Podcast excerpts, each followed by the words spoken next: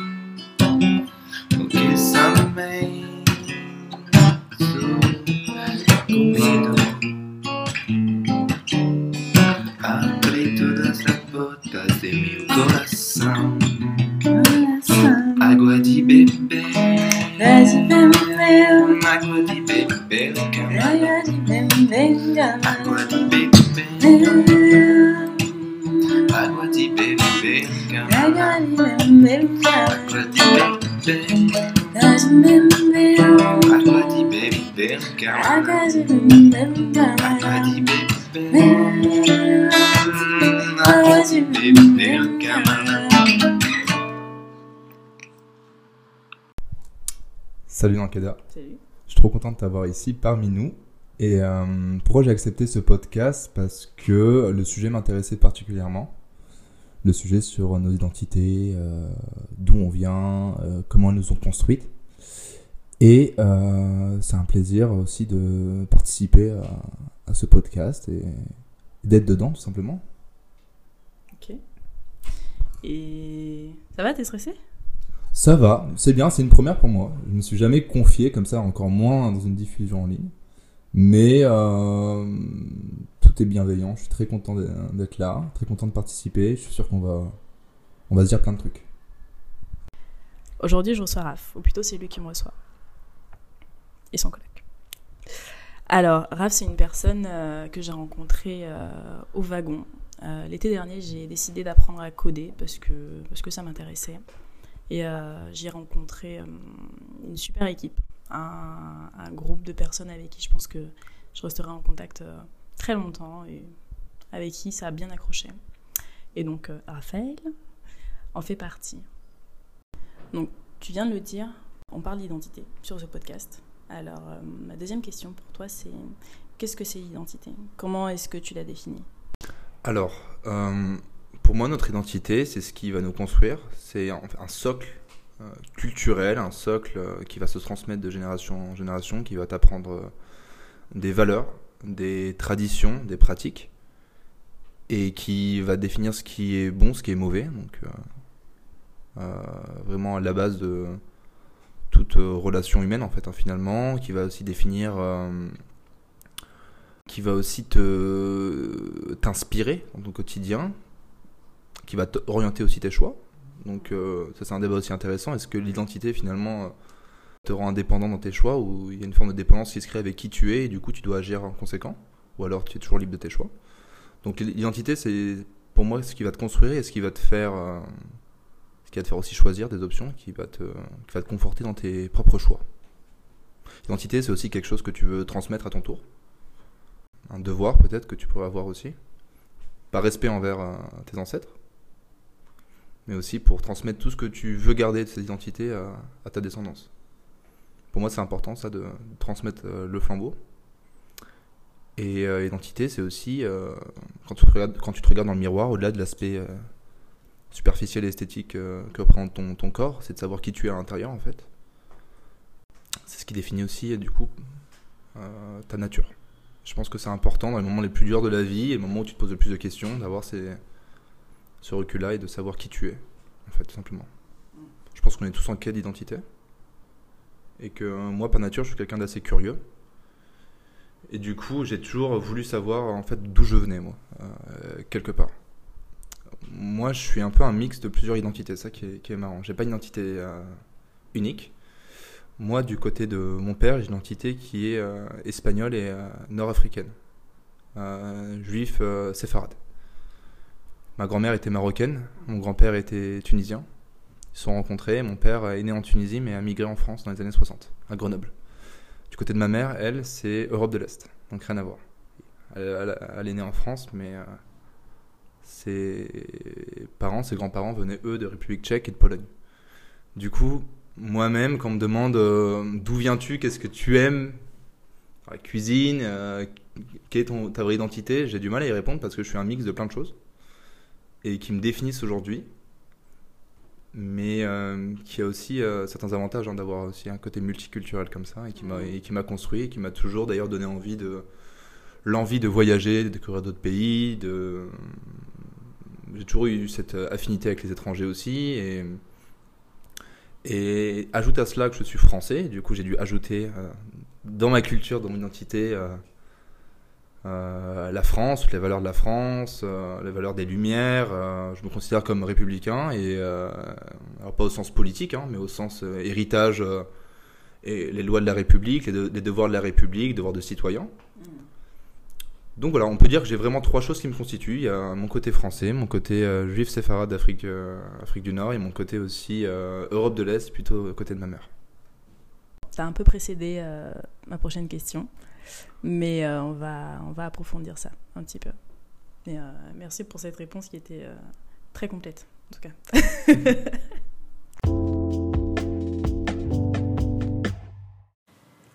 Du coup, on va essayer de replonger un petit peu dans euh, comment toi, ton identité s'est construite. Tu vois, tu as déjà commencé euh, à en parler, mais est-ce que tu peux nous raconter un peu euh, ton enfance, ta famille, euh, l'environnement ou les environnements dans lesquels tu as, grandi et comment tu bah, es arrivé à cette définition de ton identité qui est au final toujours en construction quoi?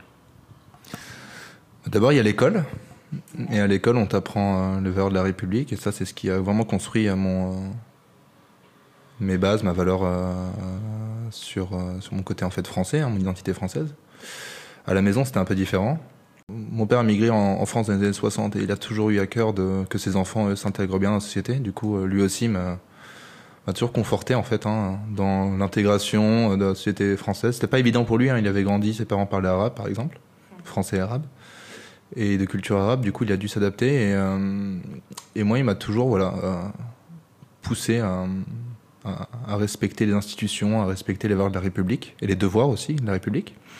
À la maison, c'était plus euh, du coup euh, du côté de mon père parce que ma principale euh, famille, que les personnes de ma famille que je vois le plus souvent sont du côté de mon père, donc Afrique du Nord, Maroc, Maroc, Tunisie. Et du coup, les souvenirs, les premiers souvenirs que j'ai, c'était les fêtes de famille. Toujours des fêtes de famille. On en a plein dans, dans le judaïsme, on en a trois, quatre au moins où on se réunit assez souvent. Et du coup, c'était vraiment la famille, le noyau. Je veux dire, avant même le travail, euh, avant même euh, le, succès, c'était d'avoir un noyau familial important dans lequel on peut échanger, dans lequel on peut, euh, on peut s'appuyer. Donc pour moi, c'était super important ça du côté de mon père. Alors après, je vous passe euh, tout ce qui est nourriture, la bouffe. euh, ah oui, bah. Alors là, le couscous de ma grand-mère, euh, le thé vert de, de ma tante, les gâteaux de ma grand-mère. Donc c'était bien. Alors que du côté de ma mère, elle c'était plus euh, bouffe d'Europe euh, française ou d'Europe de l'Est. Du coup, un peu rien à voir. Du goulash, par exemple. Ou euh, ce qui est schnitzel, donc c'est du poulet pané. C'est des plats comme ça. Donc c'est- c'était assez marrant à la maison. Il y avait une journée, on avait un couscous et le lendemain, on avait genre une soupe au poisson, un truc d'Euro- d'Europe de l'Est qui, qui, qui, du coup n'a rien à voir. Du coup, d'un point de vue culinaire, on peut dire que j'ai pas mal voyagé aussi. Ouais, c'est plutôt cool. Et du coup, voilà, je me suis, je me suis moi euh, forgé ma propre identité avec euh, l'école, où tu rencontres aussi d'autres personnes. C'est, euh, très structurant l'école parce que quand on est jeune et qu'on se construit, c'est toujours important d'avoir le point de vue d'autres enfants, de, comparer, de sortir un peu du schéma de tu es l'enfant seul, l'en- l'enfant peut-être unique qui a qui a raison en fait, dans sa culture, dans son identité et qui et qui est, qui est peut-être seul comme ça. Donc c'est un, moyen aussi de comparer et de voir que le monde est plus large que ce que tu penses et qu'il y a du, bon à prendre ou, du mauvais un petit peu à rejeter. Donc euh, je me suis bien construit dans mon enfance comme ça. L'adolescence, c'était le moment où j'ai commencé à me poser des vraies questions à me dire ok, euh, j'en sais pas mal du côté de mon père, moi ça m'intéresse plus du côté de ma mère, de savoir d'où je viens exactement, et là c'est assez flou. C'est assez flou, donc on a de la Pologne, on a. euh, son famille c'était Solinski, avant de marier mon père, donc Solinski très polonais quand même. Il y a aussi la République tchèque, à Prague. Du coup, moi j'aime bien prendre ce moment avec ma mère pour parler de, ses origines et elle essaie de m'expliquer le plus loin possible d'où elle, elle vient, et également elle. Et euh, bah, c'est juste super important, moi ça, me passionne ces sujets-là et je comprends, j'arrive pas forcément à comprendre comment des personnes peuvent l'ignorer ou ne pas s'intéresser à ça parce que euh, je trouve c'est quand même euh, structurant et ça répond à beaucoup de questions. Moi récemment j'ai rencontré une personne en Suisse qui, euh, une indienne qui a été adoptée par une famille suisse et qui n'a donc jamais connu sa mère. Et après avoir parlé un petit peu avec elle, je me suis permis de lui poser la question si tu avais l'occasion de pouvoir rencontrer ta mère, biologique du coup, hein, est-ce que tu le ferais ou pas? Elle m'a répondu je ne pense pas. Je ne pense pas parce que euh, si elle n'a pas voulu grandir, euh, que je grandisse avec elle, c'est qu'elle avait ses raisons que j'aimerais pas décevoir. Et pour moi, c'était juste incompréhensible ça. C'était incompréhensible dans le sens où moi, ma curiosité, mon envie de savoir la vérité, me pousserait obligatoirement à, même, si l'occasion se présentait pas, de faire tout pour la rencontrer. Quoi. Rencontrer ma mère, rencontrer mon père, c'est c'est quelque chose, j'ai eu la chance de grandir avec eux, de savoir qui ils sont. Mais si je les avais pas connus ou que l'information me serait cachée, j'aurais fait tout le nécessaire pour le faire en fait. C'est compliqué de se projeter hein, pour une personne qui, qui, était adoptée, elle, elle, elle a ses raisons que, que je comprends pas mais que j'accepte. Parce que c'est son droit tout à fait et on n'a pas le même point de vue là-dessus. Mais en tout cas, voilà, moi mon point c'est que l'identité est tellement importante que Alors, je vais te répondre quelque chose qui va peut-être te surprendre, mais tu vois, mon père biologique, je l'ai pas connu. Je l'ai pas du tout connu. Il a décidé euh, concrètement de partir euh, quand ma mère était enceinte. Aujourd'hui, j'ai absolument aucun souhait de le retrouver, de savoir qui c'est, ce qu'il fait dans la vie, s'il est encore vivant, s'il est décédé. Je, ça ne m'intéresse pas. Alors, parce que j'ai aussi un, un père. Celui que, je- que j'appelle mon père aujourd'hui, c'est quelqu'un qui est, qui est, enfin, c'est un tout, c'est un tout pour moi, c'est, mon papa, tu vois. Mm. Et euh, même s'il ne s'agit pas du tout du même euh, lien entre euh, celui que j'appelle aujourd'hui mon père et euh, mon géniteur, et ben ça, ça m'intéresse pas. Et je comprends complètement ce que du coup ta pote indienne, d'origine indienne du coup t'a dit, parce que tout cet aspect familial là dans sa vie est suffisamment rempli. Elle n'a pas besoin d'en savoir plus. Et justement, le fait d'en apprendre plus, peut-être que ça amènera des doutes par la suite. Tu vois Il y a ça aussi. Alors après, je peux comprendre le besoin de vérité, le besoin de savoir, et on a tous besoin de savoir à un moment donné. Mais là, en l'occurrence, vis-à-vis de l'identité, vis-à-vis de la famille, je peux comprendre, enfin, je me, je, je- je me, je me mets à sa place et je comprends complètement qu'elle n'ait pas envie d'en savoir plus parce que aujourd'hui, elle a une idée de sa famille qui est très précise, elle est construite de, telle et telle manière et il n'y a pas de raison de remettre ça en, en jeu, quoi. Tu vois? Mais, mais la curiosité de savoir euh, qui est ton. Enfin, un vrai, on se comprend quand on se dit vrai, hein, un vrai père ou vraie mère. Pour moi, c'est au-delà de tout. au- Je sais pas, j'arrive pas à m'imaginer ça. Mais tu disais, toi, que tu aurais peur des, des conséquences que ça pourrait avoir sur, euh, sur, sur ton mode de vie actuel et ta relation avec tes parents. euh, Dans quel sens? Alors, ça n'aurait pas d'impact sur euh, ma famille telle qu'elle est aujourd'hui, mais ça enclencherait d'autres questions. Tu vois Parce que du coup, j'aurais besoin de peut-être de savoir, enfin, je, je sais pas. hein, est-ce que c'est mauvais juste des Est-ce que c'est mauvais Ouais, mais j'ai pas envie de me prendre la tête avec ça. Hmm. Vraiment, vraiment, j'ai pas envie de me prendre la tête avec ça. Enfin, il y a- on a suffisamment de soucis comme ça au quotidien. euh, C'est bon, tu vois. Je sais pas. En tout cas, c'est difficile de te mettre, euh, de me mettre dans, dans ta peau. hein. J'ai eu la chance de, de connaître mes deux parents. Et ça, je le, je le valorise au quotidien, mais euh, je m'en rends compte. Mais je, je sais que je suis quelqu'un curieux par nature et j'ai besoin d'aller creuser. Là, récemment, c'était il y a un an de cela, j'ai acheté à mon père un kit, euh, un kit génétique en fait, où, Ah oui? Ouais, que tu, que tu, que tu peux envoyer en fait à des laboratoires et qui définissent en fait euh, le parcours de ton génome. Et bon, sans surprise, hein, euh, 80, 90% euh, séfarade. Et on a découvert des trucs genre euh, 6% italien, tu vois. Et là, je me dis, attends, mais Du coup, ça veut dire que je suis aussi un peu italien. C'est pour ça que j'aime bien la bouffe italienne. C'est pour ça a la musique italienne, j'aime bien, etc. Et euh, tu, tu vois, c'est un peu bête, mais tu commences à créer en fait des ponts dans ta tête. Et tu dis, ah, c'est peut-être pour ça que nanana, nanana, et que finalement, du coup, identité, c'est aussi l'héritage. Et c'est aussi un héritage, la manière dont tu perçois les choses. Moi, je vois par exemple, euh, moi-même, je suis musicien, je joue de la guitare, et je me rends compte, je sais pas pourquoi. Alors, dans ma famille, on n'écoutait jamais de musique arabe quand on était petit, c'était pas non plus. euh, c'est pas du tout ça. hein.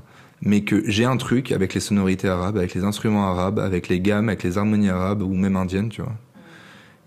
Et y a un truc- je me dis, est-ce que c'est le hasard? J'aime bien ça, ou c'est parce que, euh, quelque part, hein, mes ancêtres ont, ont- tu vois, ont été conditionnés à ce, à ce type de musique, à ces sonorités-là, et ce qui fait qu'aujourd'hui, moi, tout en bas de l'arbre génétique, je suis particulièrement sensible à ça ou pas Je sais pas, mais c'est des questions en tout cas intéressantes à se poser. Est-ce qu'on est conditionné pour aimer quelque chose ou pas par rapport à notre identité? Mais euh, en tout cas, moi, dans la musique, ça se manifeste clairement. Quoi. La bouffe, c'est un autre sujet. il, y a, du bon, du bon à prendre et, et d'autres à jeter, bien sûr. Pour ce qui est de la musique, je vais te poser une question. Qu'est-ce que tu aimes comme type de musique autre? Qu'est-ce que j'aime comme euh, musique? Euh, En général, j'aime bien tout ce qui est. euh, J'ai un peu du mal avec la musique d'aujourd'hui. Je parle, je parle, pour un- je parle comme un boomer, bonjour. Euh, toute la musique qui passe à la radio, en fait, généralement. J'ai un peu du mal avec ça. J'ai pas la curiosité de savoir ce qui est sorti, il y a le, le- le nouveau truc qui est sorti, qui est disponible. Mais même quand j'écoute, je trouve que. Je sais pas, je tape pas des mains, j'ai j'ai pas le côté en moi qui, qui me dit Ah putain, ok, je vais envie de la réécouter cette musique. Donc j'ai un peu du mal avec ça, je trouve qu'elles sont éphémères, les musiques d'aujourd'hui. Il y a un nouveau hit qui sort tous les deux semaines, on oublie celle d'avant. C'est peut-être qu'il y a une raison, tu vois, pour ça. Mais moi j'aime bien les musiques. Euh... euh, attention, hein, j'écoute beaucoup de musique contemporaine. Hein, c'est juste les derniers trucs qui passent sur, euh, je sais pas, Énergie ou quoi, euh, ou Virgin, je, je connais pas. Mais euh, moi j'aime bien tout ce qui est pop rock, clairement. J'ai essayé de me construire aussi une petite base de jazz. J'aime beaucoup ça. Donc en commençant par les standards et après en apprenant des morceaux un petit peu plus, enfin en apprenant des musiques un peu plus avancées. Euh, le fait de jouer de la guitare en fait me, me donne envie d'aller écouter un style plutôt qu'un autre aussi. Typiquement euh, la bossa nova, donc qui est un, un type de jazz euh, qui est brésilien hein, des années 60-70. Euh, D'abord j'ai commencé par l'écouter. Ça m'a beaucoup plu. J'ai voulu apprendre à la guitare certains morceaux qui m'ont du coup fait découvrir d'autres morceaux. Du coup, c'est un cercle vertueux. C'est d'abord la musique qui m'inspire, qui va me donner envie d'apprendre de, nouveaux morceaux. Et en apprenant d'autres morceaux, je vais apprendre d'autres musiques intéressantes que je vais aussi apprendre, etc. Donc ça, ça vient alimenter une boucle. Et ça, c'est intéressant. Donc du coup, le jazz euh, et les, les musiques du monde en général. Musique arabe, j'en parlais, musique indienne, euh, musique, euh, musique turque. Tout ce qui est bassin méditerranéen, j'ai- j'aime beaucoup les différents styles de musique. Et, euh, et voilà. Alors, justement, on s'est un peu éloigné de là où je voulais en venir, mais tu as parlé de la bossa nova. Ouais. T'aimes la bossa nova? T'es pas brésilien Non, Ok, donc t'as pas été conditionné mais j'ai pas la même sensibilité. ça. J'ai pas la même Ah. sensibilité. Ok. J'aime, Ouais. tu vois. Je me sens pas habité par le truc, tu vois. Ok. Mais je vois tu vas en venir. On crée les ponts qu'on veut créer, quoi. Oui. Entre, un- entre, entre différents objets, mais euh, peut-être, euh, quand bien même, mais en tout cas, je sais que quand j'écoute certaines sonorités de, de morceaux, de morceaux arabes, euh, avec, euh, avec le oud ou d'instruments similaires, euh, il y a un truc en moi qui vibre et je me dis, je sais pas d'où ça vient, quoi. Alors, attends. Le oud, c'est un instrument Ouais. J'ai toujours pensé que c'était du parfum. Il y a peut-être le parfum, le oud, hein. je, je, je, je connais pas. Peut-être, mais je serais curieux que tu me fasses sentir en tout cas. Ah, mais je pense que c'est, Odeur. euh, je pense que c'est un parfum que tu connais euh, bien. Enfin, tu peux pas passer, tu peux pas le sentir Odeur du et ne pas savoir ce que c'est. pas du tout. Non mais voilà, euh, donc euh, il y, y a la musique, il y a, il y, a, il y, a, il y, a, il y a- il y a différents sujets comme ça qui me, qui, qui, qui ramènent à qui on est, notre identité et qui, euh, et qui te, mais je sais pas, qui, qui, qui fait vibrer en toi des parties, euh, tu, tu comprends pas forcément d'où ça vient quoi. Ok. si aujourd'hui, aujourd'hui pardon, tu devais changer quelque chose dans l'éducation que tu as reçue, qu'est-ce que ce serait? Peut-être être. Ah, je réfléchis. Peut-être euh, sortir plus de ma zone de confort, prendre un petit peu plus de risques. ne pas forcément répondre à, à un schéma de vie. Mhm. Je pense que tous les parents veulent que leurs enfants soient heureux et, euh, et vu qu'on n'a pas la réponse au bonheur, on pense que c'est en, c'est en suivant un petit peu un- un chemin qui est fait. Donc c'est l'école, ce sont les études, c'est trouver une femme, c'est être stable économiquement, c'est construire une famille, c'est transmettre. Et euh, bah, ce schéma, il n'est pas si évident que ça. Et euh, moi, je me rends compte dans ma vie de, de, tous les jours que j'ai parfois fait des choix qui euh, répondaient plus à la volonté de mes parents plutôt qu'à ma propre volonté de, que je pourrais avoir. Je peux, en, parler rapidement. Un, exemple bête, mais en sortie de, en sortie euh, du lycée, j'ai eu un baccalauréat et euh, je savais pas vraiment quoi faire. Et si j'avais vraiment suivi mon instinct, euh, j'aurais fait des choses complètement différentes que ce que je fais aujourd'hui, clairement. Mais j'ai pas suivi mon instinct à ce moment-là. J'ai écouté mon père qui, lui, voulait le meilleur pour moi. Donc, il voulait du coup la meilleure formation pour moi. Et j'ai fait une prépa pendant deux ans. Une prépa euh, école de commerce. Et une prépa que j'ai vraiment pas bien vécue. C'est un très mauvais souvenir que j'ai. C'est deux ans où euh, j'ai beaucoup travaillé. J'ai l'impression d'avoir aussi perdu mon temps parce que euh, la manière dont j'ai appris n'était pas la bonne. Quoi. Ça correspondait pas à ce que j'aimais ni à la manière dont je voulais apprendre. Et du coup, je me suis longtemps posé la question après, ok, pourquoi j'ai fait ça? Est-ce que, est-ce que j'ai fait ça pour faire plaisir à mes parents J'ai fait ça pour moi et euh, je pense qu'aujourd'hui j'ai le recul nécessaire pour dire que j'ai plus fait ça pour répondre à mes parents qui eux-mêmes suivaient, euh, suivaient quelque part le schéma qu'avaient mis leurs parents en place pour eux.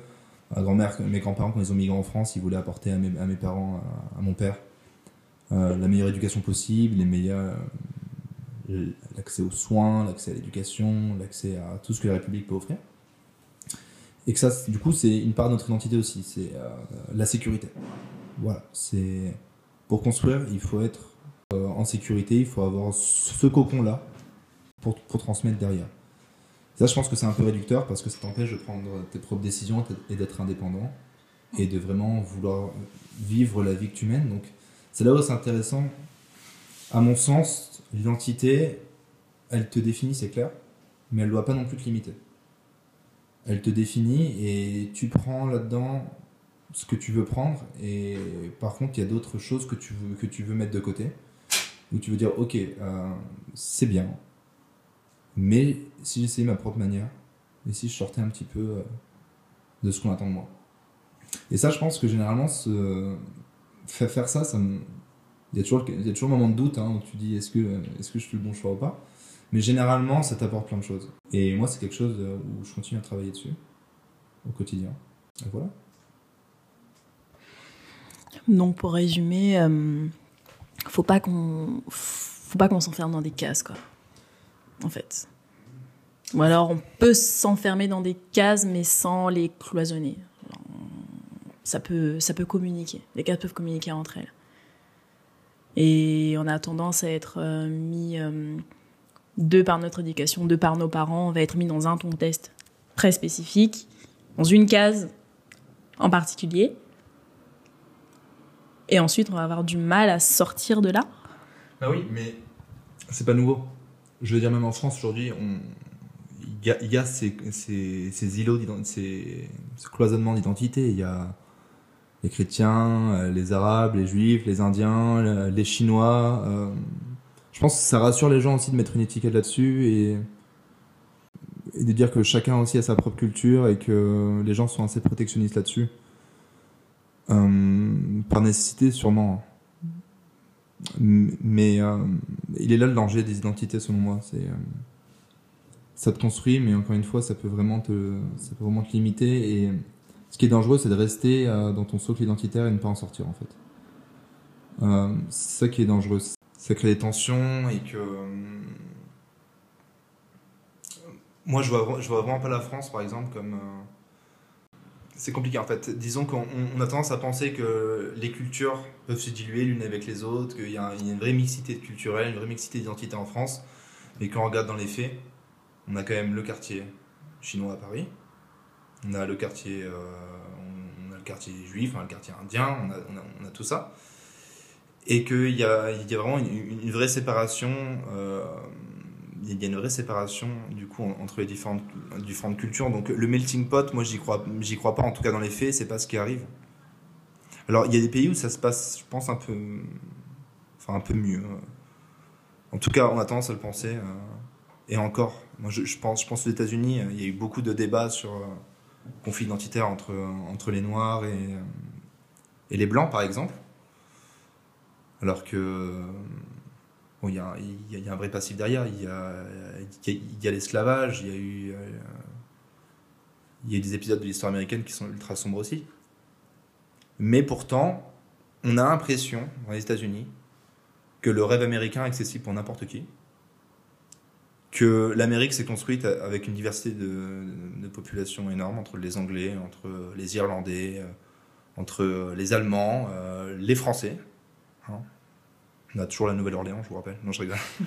mais, mais voilà. En, fait, il est là un petit peu le, paradoxe de nos pays aujourd'hui. C'est on a l'impression que nos pays ont été construits par, ont été construits par euh, différentes cultures et qui ont apporté beaucoup de bonnes choses. Et à la fois, aujourd'hui, on constate que chacun est mieux chez soi et que du coup, on va avoir des îlots de culture qui sont non diluables euh, les uns avec les autres et qui créent du coup des fragmentations au sein de la population. Et pour en revenir du coup à, à- moi là-dessus, moi je suis issu d'une culture euh, du coup euh, juive et euh, le danger principal euh, la culture juive, c'est de rester isolé et ne pas s'ouvrir aux autres. Que ce soit dans le mariage, dans les relations, dans l'éducation, c'est de, se conforter euh, dans, ce qu'on a appris, euh, de ce que nos parents ont voulu ont voulu nous transmettre. Et ça, je pense qu'on trouve ce parallèle euh, là aussi chez les Arabes, euh, chez les chrétiens, dans toutes les religions, mais que c'est dangereux de pas vouloir euh, s'ouvrir à d'autres à, d'autres choses et de rester sur ses positions, sur ses idées. Donc moi, j'ai toujours voulu explorer d'autres choses, j'ai toujours voulu euh, euh, être ouvert sur d'autres sujets. Et c'est pas évident parce que tout te ramène à ton identité. Quoi. Par exemple, moi, si je demande à mes parents avec qui je devrais me marier, par exemple, ils me diront bah, obligatoirement ce sera une femme juive qui, aura ta culture, ton identité, alors que ça, pour moi, c'est ultra limitant. Je, je veux pas attendre toute ma vie euh, pour trouver, pour trouver quelqu'un qui, qui correspond à une identité, alors que je serais peut-être pas, heureuse avec, peut-être pas heureux avec elle. Et que je veux être encore une fois euh, libre de prendre mes, mes- mes propres décisions. Donc euh, sortir un petit peu de cette pensée-là, mais, mais c'est causera du tort à beaucoup de personnes. À mes grands-parents, à- à mes parents. Donc il faut, avoir, il, faut, voilà, il, faut avoir le, il faut avoir le courage de sortir un petit peu de ce qu'on veut que tu fasses, pour des raisons identitaires et culturelles, mais à la fois respecter aussi un certain nombre de choses euh, qui t'ont été transmises. Et ça, c'est pas simple. C'est pas simple du tout parce que, tu sais, je pense que les gens, euh, en général, vont, vont rester euh, dans un environnement culturel qui- qu'ils vont connaître, effectivement, euh, se marier avec une personne qui a une culture similaire, parce que c'est plus simple.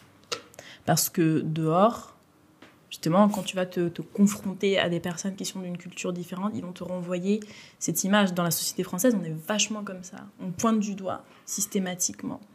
Eux, ils sont comme ça, eux, ils sont comme ça. Et en fait, on ne facilite pas les échanges entre cultures. Absolument pas.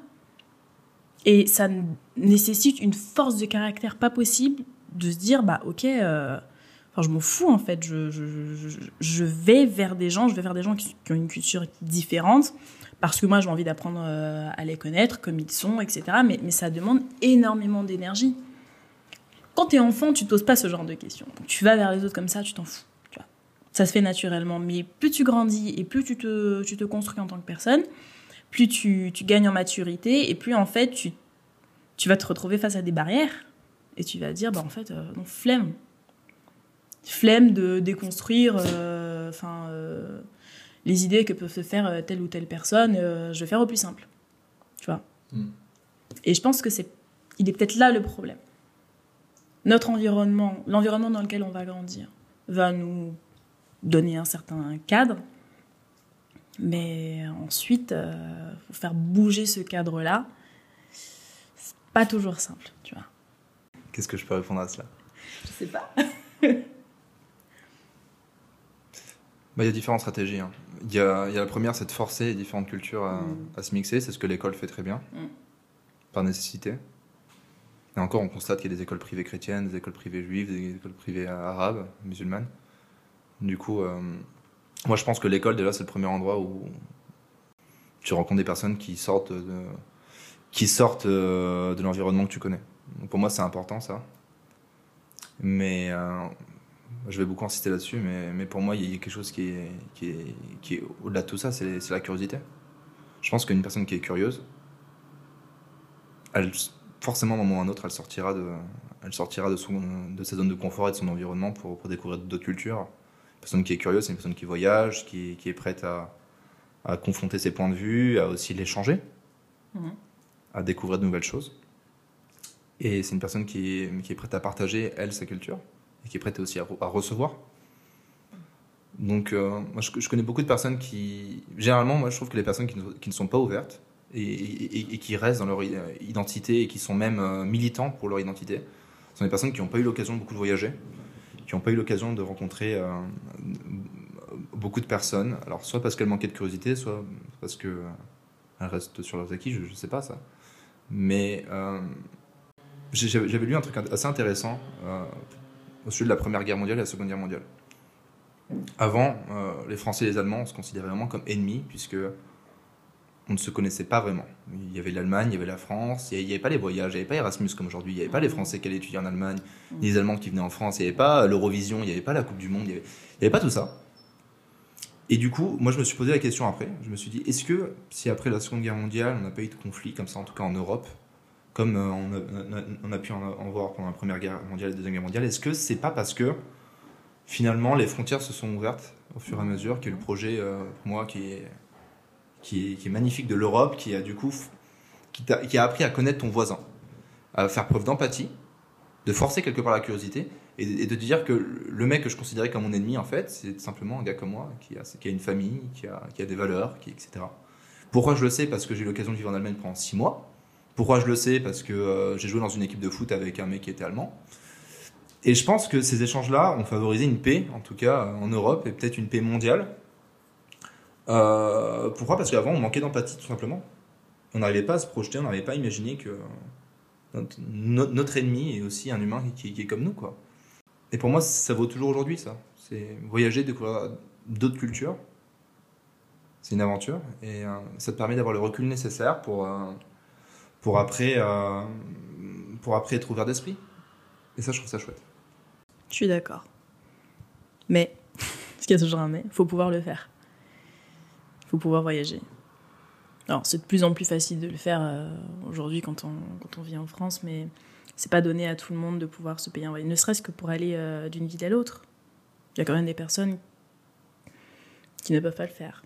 J'ai voyagé en Espagne avec 200 balles quand j'avais 20 ans. Tout le monde n'a pas 200 balles. Ouais, mais Ouais, je, je sais que c'est un cas extrême, mais il faut aussi penser à ça. je comprends. Mais, euh, mais quand tu as l'objectif de le faire, tu, à mon sens, tu peux trouver les moyens de, tu peux trouver les moyens de le faire. Ce sera plus facile pour d'autres personnes, c'est clair. Et plus difficile pour d'autres, mais je pense que c'est une étape indispensable dans- dans- pour te construire et dans, dans ta vie. Quoi. Tu peux pas toujours rester chez toi. Il faut cultiver son jardin. C'est- c'est- c'est- alors, c'est le moment où je dis des citations ultra philosophiques et j'espère que c'est bien Voltaire qui a dit ça. Je sais pas. J'irai vérifier. Je crois que c'est- dans Candide, mais cultiver son jardin c'est bien, mais euh, il faut aussi voir d'autres jardins. Ouais, ouais. On va rembobiner un petit peu. Tout à l'heure, tu as, parlé de as parlé de musique, tu as dit que tu étais musicien. Donc je ne fréquente que des, per- que des musiciens visiblement autour de moi parce que C'est le meilleur. t'es la troisième personne qui me parle de musique dans ce podcast, mais euh, Tu es musicienne toi-même, mais n'oublie pas. c'est pas faux. Ne cache pas ton auditeur. C'est pas faux, c'est pas faux. Mais du coup, euh, qu'est-ce que qu'est-ce que ça représente pour toi la musique? Est-ce que est-ce que tu peux m'en parler? Alors, j'ai toujours, j'ai toujours écouté la musique. Je pense que c'est un des premiers souvenirs que j'ai. C'était dans la voiture avec mon père pendant des longs trajets. Et il mettait tous ses albums derrière de Led Zeppelin, de Pink Floyd, de Gotham Project ou je sais pas ou, les Doors. Donc, euh, j'ai toujours un peu grandi avec ça. J'ai écouté beaucoup de CD, beaucoup de CD, beaucoup de CD. Euh, J'en empruntais à mes parents quand j'étais petit. Et euh, à l'âge de 16 ans, 17 ans, je me suis cherché une nouvelle passion. Je me suis dit, qu'est-ce que je pourrais faire? Et je me suis dit, quitte à investir beaucoup de temps dans une passion, autant que- autant qu'elle me fasse gagner le cœur des femmes. Donc, euh, non, c'est pas du tout pour ça que j'ai appris la guitare. Évidemment, mais ça a joué à 16 ans. Et du coup, j'ai appris la guitare. Et pour moi, la guitare, c'est génial. Parce que, déjà, il y a une courbe de progression qui est, qui est, qui est super bonne. Donc, euh, tu as vraiment l'impression chaque, chaque mois, chaque année que tu es meilleur. C'est important, c'est social, la guitare. Parce qu'il n'y a rien de plus facile qu'être guitariste aujourd'hui et rejoindre un groupe.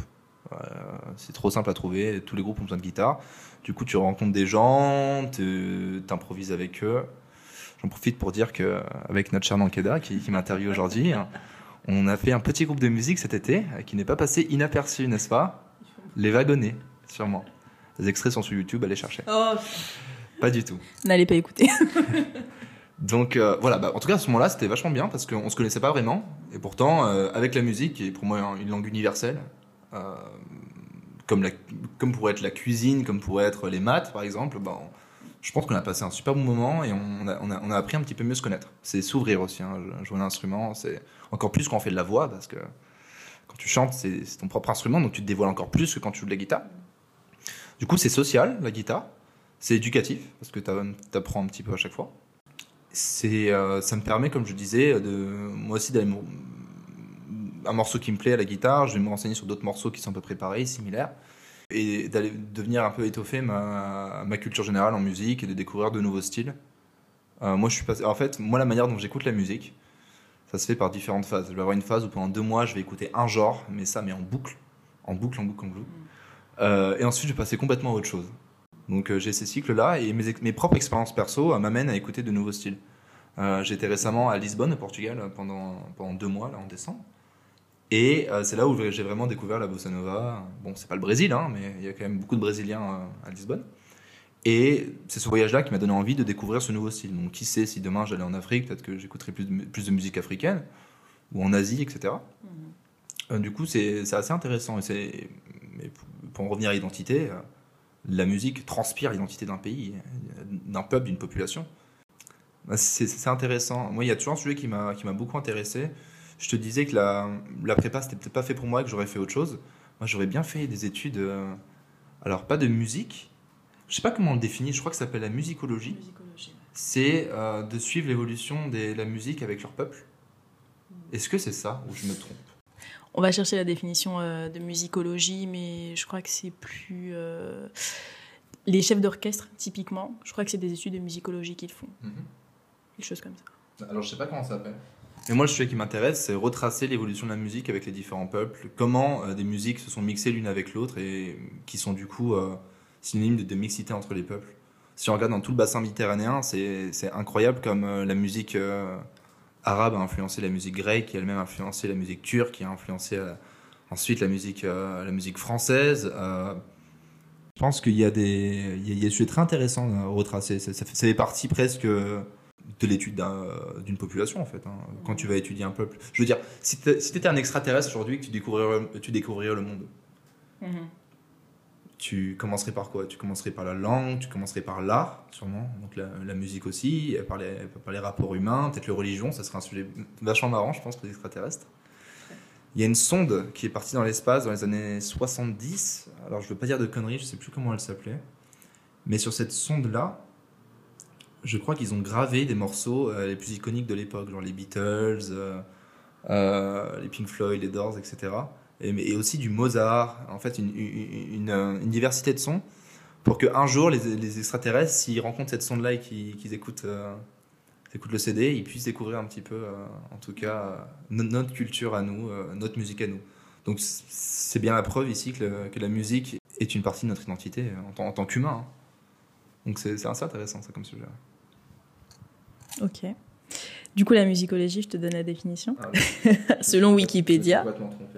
Non, pas du tout. T'étais étais vraiment pas loin. Études scientifiques euh, de la musique, tout simplement.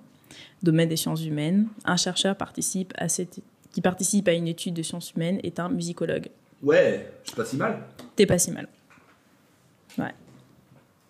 Mais j'ai bossé avant le podcast. que tu C'est bien. Attention, hein, ça bosse. Toujours en rapport avec, euh, alors la musique pas forcément, mais avec les arts en général. Mhm. Est-ce que tu as une personne ou une œuvre ou plusieurs œuvres qui t'ont particulièrement marqué? Hum, moi de base, je suis pas un très grand lecteur, mais j'ai j'ai parlé d'un auteur qui euh, qui m'a qui m'a assez marqué. Donc son nom c'est Romain Guéry. Romain Gary, Guéry. Ouais. Et euh, moi j'ai découvert euh, dans un livre qui s'appelle euh, La promesse de l'aube.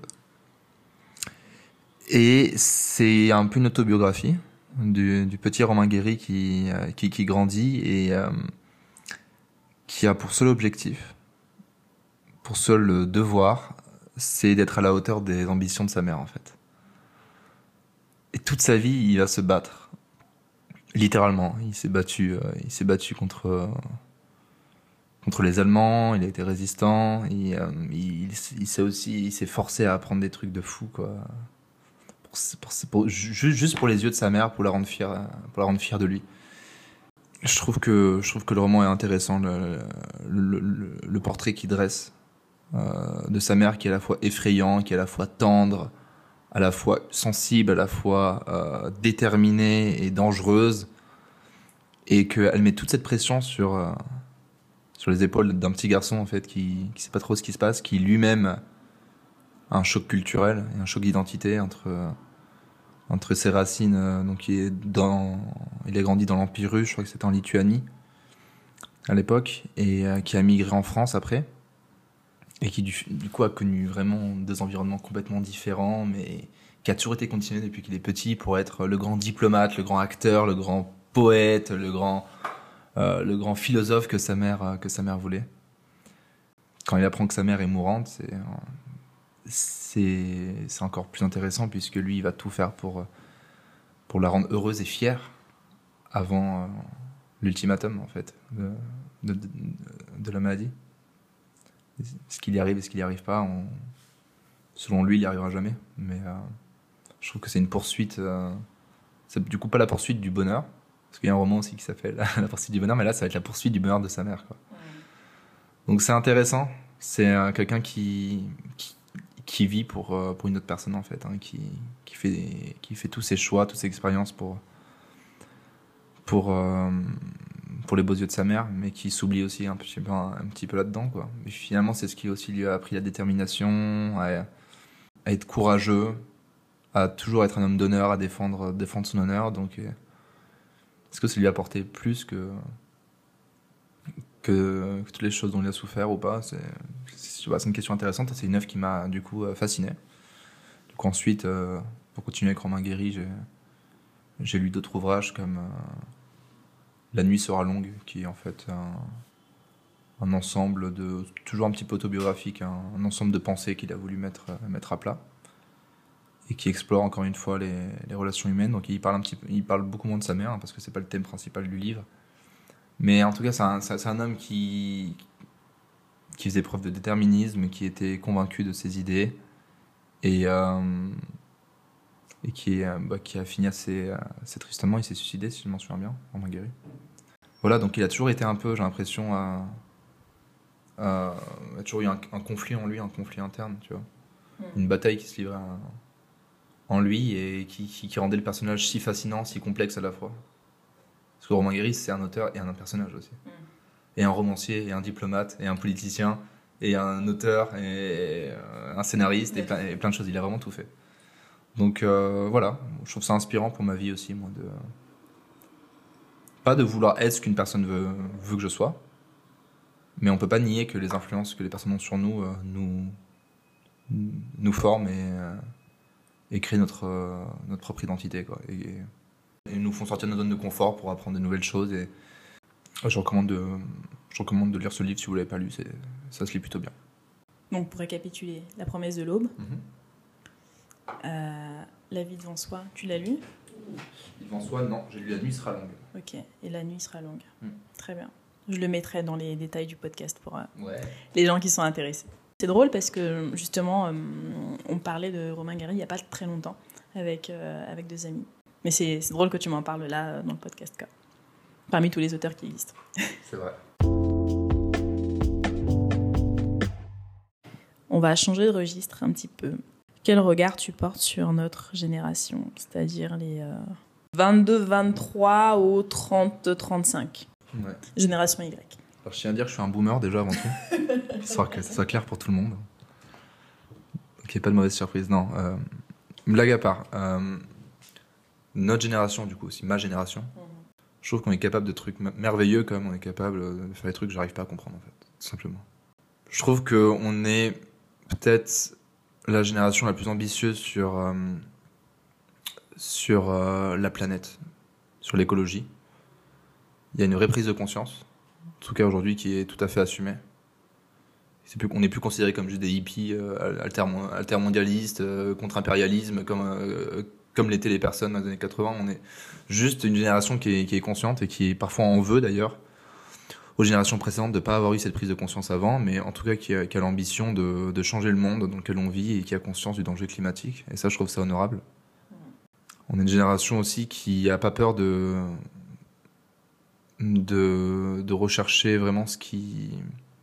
euh, le bonheur, on est moins conditionné au travail comme on pouvait l'être avant. On cherche un travail qui a du sens, un travail dans lequel on s'en épanoui. Et on- n'a plus peur de refuser des offres intéressantes parce qu'elles ne correspondent pas en fait. Donc certains pourraient dire qu'on est, on est des petits cons prétentieux et qu'on est des et qu'on est des chieurs. Mais non, je pense que c'est intéressant de s'épanouir dans son travail et que euh, il était temps finalement que de sortir euh, du schéma habituel du job alimentaire, euh, du euh, ton père il fait ça donc tu feras ça, et de trouver vraiment une sorte de, vocation. Ça pour moi c'est intéressant et c'est propre aussi à notre génération et des générations futures je l'espère. Après à côté de ça, je trouve que notre génération a, a- elle a des problèmes. On est une génération de l'éphémère, dans le sens où j'ai l'impression que ce qu'on se dit, ce qu'on se fait, rien, rien vraiment n'est persistant et que l'essor des réseaux sociaux a juste amplifié ça en fait. Le fait que déjà il y a un problème d'artificiel, que ce qu'on recherche sur, euh, sur Instagram, les publicités qu'on voit, euh,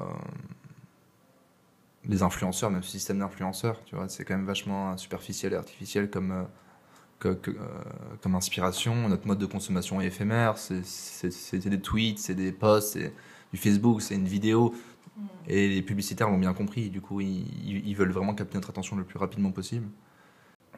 Et même, on a des comportements maintenant qui sont, je pense, inconscients, mais, euh, qui sont tristes à voir. Dans les concerts, euh, les mecs qui sortent leur téléphone pour absolument filmer pendant tout le concert et qui oublient même pourquoi ils sont là et pourquoi ils profitent du moment. Donc, pour des vidéos qui vont être même pas partagées la plupart du temps, qui vont être gardées, euh, tu vois. Il y a certains artistes d'ailleurs qui demandent euh, au public d'éteindre leur téléphone pendant leur pendant l'audience et je trouve ça bien, moi. Ah, J'ai l'impression qu'on est un peu dans le cycle du, du m'as-tu vu? Regarde, je fais ça. Regarde, je suis allé ici. Regarde, je connais telle personne. Regarde, j'ai cuisiné ça. Alors que personne ne demande, de, je sais pas. Je sais pas. Moi, j'ai pas besoin, en tout cas, moi, personnellement, d'être show-off là-dessus. Je sais pas trop ce que ça m'apporte, en fait. Bah, c'est juste de, juste de la validation sociale en soi. On le fait parce que parce que t'as ce petit pic de dopamine, tu sais, qui va dopamine, c'est ça, dopamine, qui, Ouais. qui va, être- qui va être projeté comme ça, comme quand tu vas manger du sucre à un instant T, euh, quand tu vas voir que ouais, t'as posté, euh, t'as posté une photo, t'as posté une vidéo et c'est pour euh, ton ego, du coup. ah, mais c'est complètement pour ton ego. Tout ça, les réseaux sociaux, c'est uniquement pour ça. Alors après, c'est une, une machine qui a été créée et on est tous tombés là-dedans, peut-être la première, et honnêtement, mais à une époque, moi j'ai été vachement là-dedans, tu vois. Puis bon, au final, tu finis par te rendre compte qu'il y a quand même des choses un peu plus importantes dans la vie, que passer euh, toute sa vie sur euh, les réseaux sociaux, mais c'est clairement de la validation sociale que tu recherches, tu vois. Et on n'a pas, pas tous le déclic au même moment, tu vois, de se rendre compte qu'en fait, euh, il y a un truc qui est, qui est. Parce que c'est, c'est quand même maladif quand tu passes 5 heures, 6 heures, 7 heures par jour sur tes réseaux sociaux. Enfin, il y a quand même un problème. Mm. Mais en même temps, faut pas oublier que ce sont des outils qui ont été créés pour ça. Moi, demain, tu me dis arrête Instagram, arrête Facebook, euh, je le fais. En fait, j'ai pas besoin de prouver aux autres que ma vie me satisfait, tu vois. Genre, euh, j'ai eu la chance de beaucoup voyager et d'avoir vu des trucs euh, vraiment incroyables, mais c'est des, choses que je veux garder aussi pour moi. Donc, il y a aussi un petit côté. D'une part, on a tous un ego. Moi aussi, j'en ai un, c'est clair. Enfin, on en a tous. Donc, c'est pas une validation sociale qui va venir booster mon ego. Parce que euh, J'ai pas besoin qu'une personne valide euh, ce que je fais ou mes expériences pour qu'elle soit valori- elle valorisante, en tout cas à mon sens. Il y a d'une part ça, et d'autre part, j'ai aussi envie d'avoir un petit cocon. D'avoir mon espace à moi où je veux garder ces souvenirs-là et je veux pas que d'autres personnes euh, viennent dans cette zone-là pour. euh, Je sais pas, c'est mon jardin secret un peu, entre guillemets, quoi. J'ai pas besoin de prouver que j'ai fait des trucs de fou, quoi. C'est pour moi, ce sont des belles expériences que je raconterai avec plaisir à des amis à un apéro. Je- J'en j'en parlerai sûrement. Mais j'irai pas forcer quelqu'un, ou en tout cas euh, attendre, euh, faire une mise en scène pour être sûr que l'éclairage est nickel, prendre la photo. Non, c'est pas moi en fait. C'est pas moi. Des photos pour des souvenirs, pourquoi pas, mais j'ai pas envie de faire mon voyage pour ces photos-là en fait. J'ai envie qu'elles viennent juste en plus. Donc voilà, pour, pour notre génération, je trouve que c'est un peu triste d'avoir ce besoin de validation sociale, comme tu disais. Finalement, qui a, toujours aussi un peu existé. Avant, c'était pas les réseaux sociaux, c'était c'était peut-être une carrière. hein. Euh, C'était plus au niveau de ta carrière, donc c'était plus une vision carriériste. Ou alors, euh, si tu avais une famille à tel âge, tu avais des enfants, une belle maison, la voiture, tu vois. Ça fait partie des différentes validations sociales et ça a toujours été euh, demandé. Moi, c'est plus ce mode de consommation qui, qui me- qui me gêne un petit peu. Qui me gêne alors que je suis, euh, je suis dedans. hein. Je regarde YouTube euh, beaucoup, je regarde beaucoup les, les séries et j'ai plus l'impression, pardon, qu'on utilise notre imagination. J'ai plutôt l'impression qu'on a envie d'être servi à un plateau. Voilà. Voilà. Le contenu, tu vas le bouffer, tu vas le digérer. J'espère que tu vas le retenir un minimum pendant les deux prochaines heures. Après, tu vas passer à autre chose. Tu vas acheter plutôt que des œuvres où tu vas vraiment te qui vont te demander plus d'efforts puisqu'elles vont faire appel à ton imagination, mais qui finalement euh, vont, vont rester beaucoup plus longtemps en toi. Quoi, tu vas pouvoir les former, les déformer, euh, tu vas pouvoir vraiment influencer, euh, influencer l'œuvre à ta manière.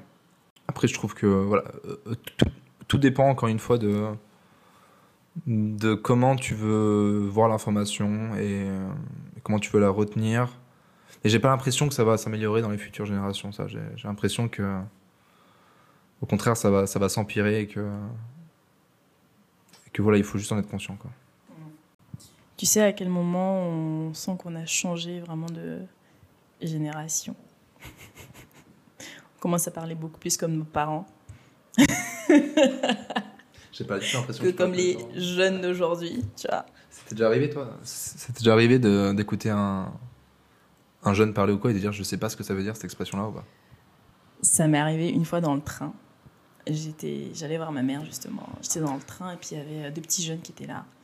Ils parlaient, ils parlaient, puis ils commençaient à sortir des mots. et puis mais j'étais là, je dis, mais attends, attends, attends, attends, attends, ils ont quoi? Allez, 14, 15 ans.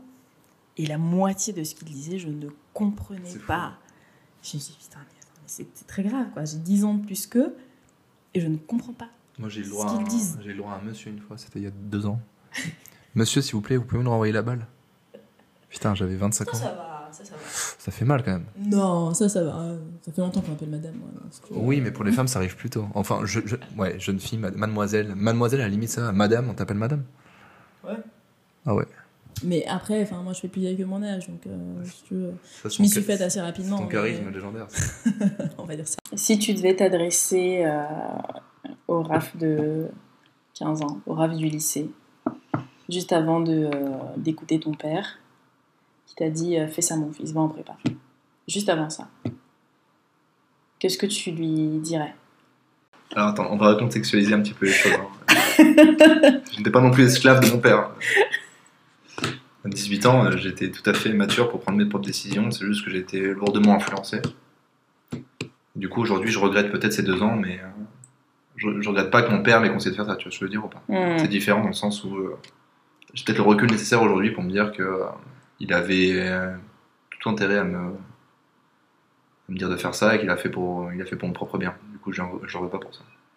Maintenant, en rave de 15 ans, qu'est-ce que je lui dirais? Je lui dirais d'être peut-être plus euh, à l'aise avec qui il est, de plus accepter euh, ce qu'il est, ce qu'il aime, ce qu'il aime pas, de plus être, être- être honnête et de pas répondre à un stéréotype social qu'on attend de lui, Mm. d'être plus soi-même. Je lui dirais apprends la guitare parce que ça ferait quand même deux ans de guitare en plus, hein, qui sont pas, pas négligeables. Je commence assez tard. Je lui dirais, euh, je dirais, il y, a- y y plein de choses que je lui dirais pas non plus. Ça c'est aussi intéressant. Des choses que je lui dirais pas parce que J'aimerais pas l'influencer, j'aimerais qu'il fasse ses propres, pro- propres choix et qu'il construise son, son raisonnement. Et je pense pas non plus euh, avoir fait des mauvais choix dans ma vie. Mm. Au-delà de ça, il y a des choix qui étaient discutables. Mais tous les choix que j'ai faits, euh, je les ai trouvés. Je trouve, je trouve qu'ils m'ont plutôt bien construit.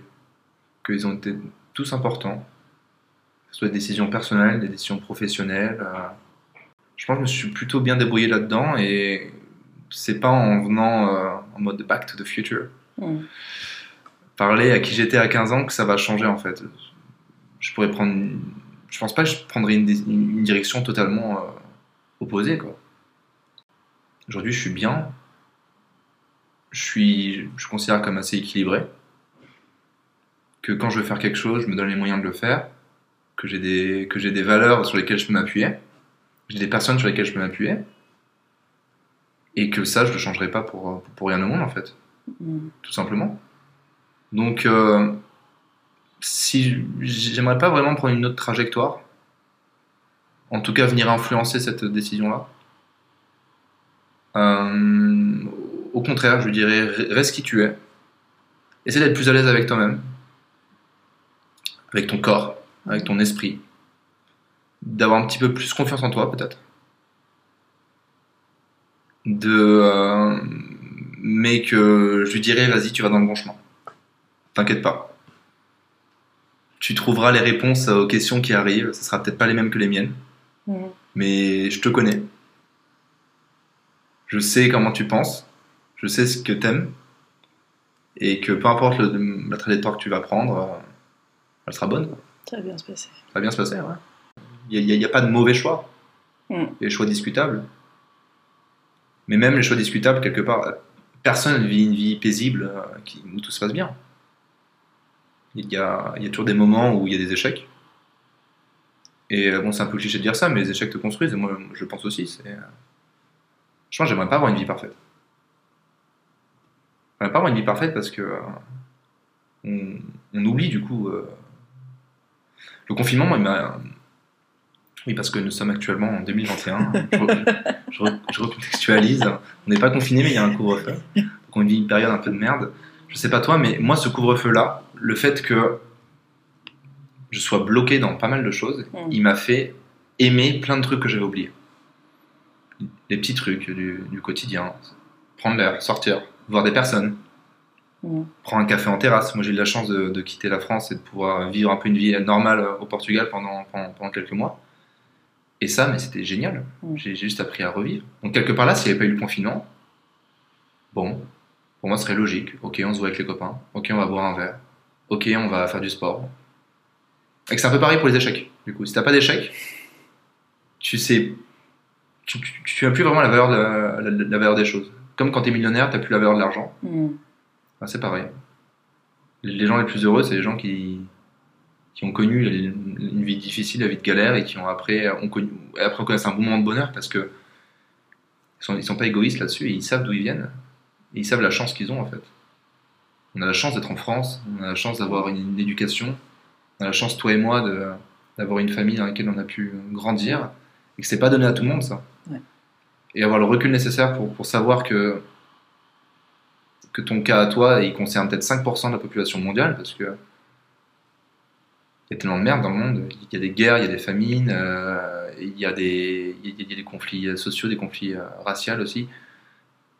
C'est voilà, on est très chanceux. Et, euh, moi, je pense qu'il nous faut des événements comme ça. Tu peux appeler ça comme tu veux, des échecs, des crises sanitaires, euh, des guerres même, pour se rendre compte de la chance qu'on a au quotidien. Et Ouais. que euh, et que le Raphaël, je lui dirais, tu vas connaître des échecs. Tu vas connaître euh, des situations de merde. Mais au final, euh, elles vont te construire et tu seras plus heureux après. Voilà. Au début, tu nous as dit d'où tu venais. Ouais. Est-ce que tu sais à peu près où tu vas? Pas du tout. pas du tout, pas du tout. Euh, Je sais ce que je veux éviter. Le cadre de vie que je veux éviter d'avoir. Euh, Moi, typiquement à Paris, je suis pas heureux. Dans cette ville, je ne me vois pas rester à Paris. Mm. Pour plein de raisons différentes. hein. Les mentalités. euh, Moi, j'ai grandi dans le sud avec Saint-Provence. Aix-en-Provence avec l'accent et les cigales. Et euh, je sais pas, je trouve que ça manque vraiment cette ambiance du Sud et, euh, et qu'à Paris je suis pas bien. Du coup, je me vois pas vraiment rester à Paris. Mm. Pour autant, je pourrais pas te dire où je me verrai non plus. Revenir à Aix, non, je pense pas. Voyager, euh, faire une expérience encore à l'étranger, ça me plairait bien. Je pense que j'ai pas eu mon quota encore. Donc tu me dis demain, va vivre, euh, je sais pas, deux ans à Singapour ou en Australie. Je dis pourquoi pas, ça pourrait me plaire.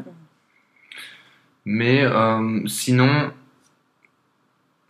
j'ai pas vraiment une longue focale qui va me permettre de dire, ok, dans cinq ans, je serai là, je serai là, parce que j'évite justement de. J'évite d'avoir ce schéma de pensée-là et des objectifs sur, euh, sur le long terme. Il y a quelque chose d'intéressant que disait euh, mon, mon colocataire et mon cousin, c'est que euh, je pense que il faut avoir une direction, donc savoir à peu près où tu veux aller. Mhm. Mais pas forcément des deadlines en mode euh, dans deux ans je veux trouver une femme, dans trois ans je veux... parce que ça se passe jamais comme ça la vie. de Jamais. Jamais. Et que tu sais pas ce qui peut t'arriver. Mais ce qui est important cependant c'est d'avoir une direction et avoir un cap à suivre. Moi mon cap actuellement c'est déjà de, de quitter Paris c'est sûr, Mhm. c'est une évidence. De, de voyager encore un petit peu et de faire un métier qui me plaît, un métier qui me plaît où je suis, où je suis, où je suis épanoui. Donc c'est quelque chose voilà, que, que je recherche et que ça se trouve dans 5 ans, je me dirai aussi est-ce que j'y suis vraiment arrivé ou pas? Et quels sont mes objectifs dans 5 ans encore Dans 5 ans?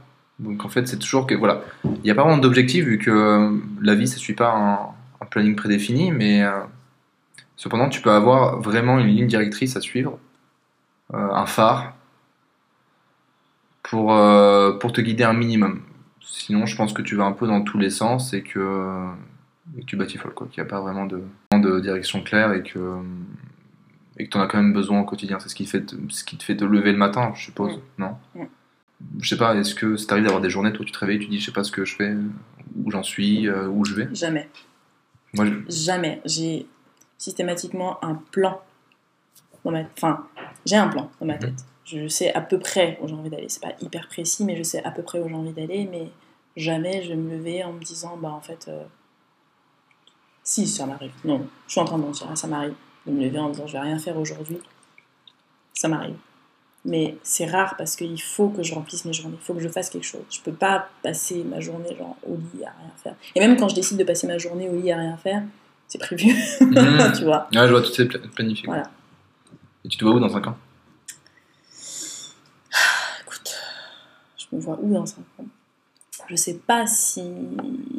Je sais pas si j'ai envie d'en parler euh, là, Hein? comme ça, dans le podcast. T'as pas envie? Je vais te répondre euh, hors micro. C'est très très égoïste ça. moi, je, moi, je me livre à toi depuis maintenant une heure. Attends. Je pose une question, tu réponds pas. Non, mais. Parce que les gens qui vont écouter ce, cet épisode en savent déjà beaucoup sur moi, Ah ouais. sur ma vie, tu vois. Donc, euh, j'ai pas spécialement envie d'en, d'en rajouter euh, là aujourd'hui. It's fair. Je comprends. Voilà.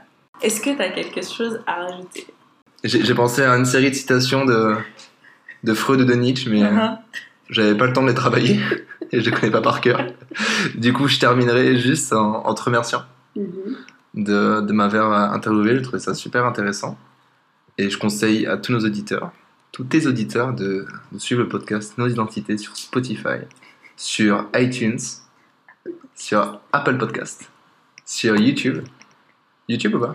Non. Oui, ça va arriver bientôt, YouTube, on vous tient au courant. Suivez ce podcast-là. Je trouve que les sujets évoqués sont super intéressants et les invités, sans fausse modestie, euh, le sont tout également.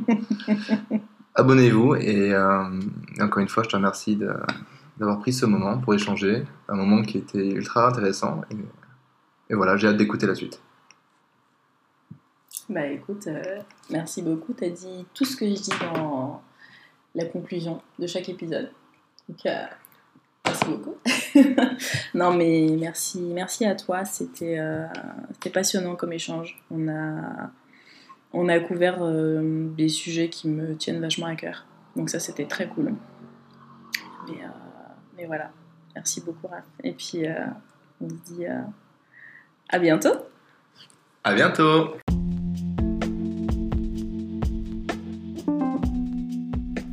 Si vous avez aimé cet épisode, n'hésitez pas à en parler autour de vous, à le partager et surtout à lui mettre une note de 5 sur 5 sur Apple Podcast. Ça permettra à d'autres personnes de le découvrir. Merci beaucoup pour votre écoute. Et si vous avez des questions, des remarques ou des compliments, je suis preneuse. Retrouvez-moi sur Twitter et Instagram, at nos identités. À très vite.